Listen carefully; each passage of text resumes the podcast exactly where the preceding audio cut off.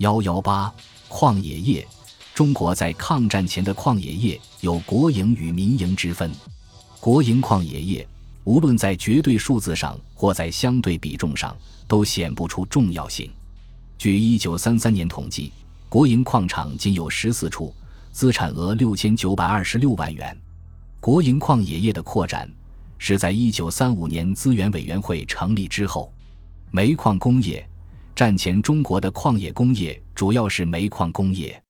当时已知的全国煤矿储量为两千五百八十三点七七亿吨，其中山西省为一千二百七十一点二七亿吨，东北地区为一百九十三点一八亿吨。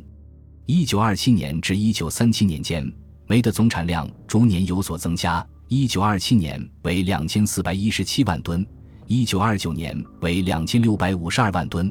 一九三零年为两千六百零三点七万吨，一九三一年增加到两千七百二十三点六万吨。九一八事变后，东北四省年产一千零三十二万吨煤全部被日本侵占，煤产减少百分之四十。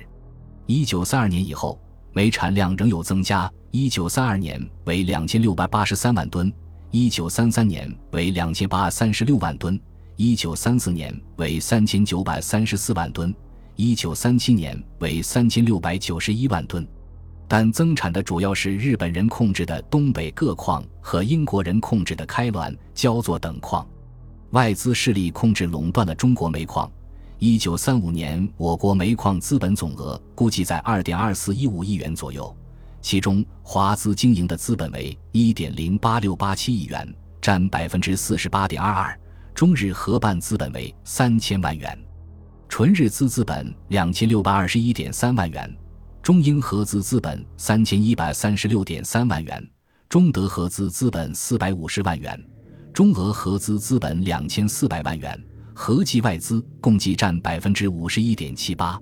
这一时期，国产煤已自给有余，年出口量约三百五十万吨，但尚需进口工业燃煤二百万吨，出口国家主要是日本。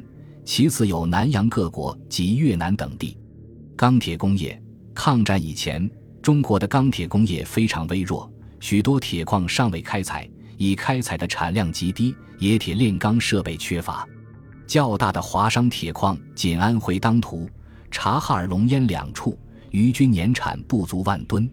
龙烟长期处于停顿状态。当涂各公司1928年至1929年生产有较大发展。由五十余万吨增至一百八十万吨，后因资本主义国家经济危机而衰退，一九三六年才恢复到二十九万吨。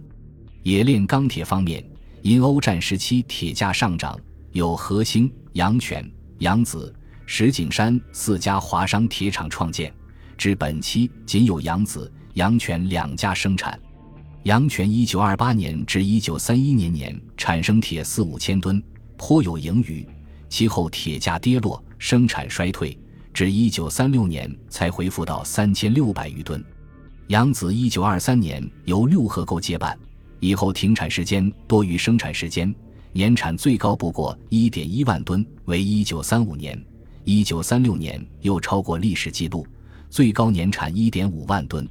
此时还有上海大兴钢铁厂、仅电炉炼少量钢。天津天兴制铁所于一九三六年才建厂，民族钢铁业失败也是由于日本资本的压力。一九三六年，日本投资和贷款控制的产量占铁矿总产量的百分之九十九点二，生铁产量的百分之九十六点八。当时中国输出铁矿石、进口钢铁和器材，成为典型的半殖民地经济。有色金属矿业工业。中国有色金属矿主要有金、银、铜、铅、锡、锌、钨、锑、钼、锰、铋等矿，多由江西、湖南、广东、广西、云南、四川、贵州等省开采，其余如东北、山东、河北、安徽等省也有。这些有色金属矿原来大多数是私人集股民营，或是由地方政府经营，规模小，资金少，技术落后。大多是土法开采，产量甚少。一九三一年以后，国民政府根据矿业法规定，将重要矿业归国营，逐步把一些大矿山收归国家经营。中国战前的有色金属生产品种少，产量不稳定或逐年下降，其中以锰、锌、铋的产量下降最为明显。中国特产品锑、钨前期产量仍不多。一九三六年，资源委员会设立钨业管理处及梯业管理处，改善生产，统筹外销。经此整顿，建上轨道，产量有很大增加。梯、钨、锰矿产品成为抗战初期中国主要出口物之一，换回了大量军事物资。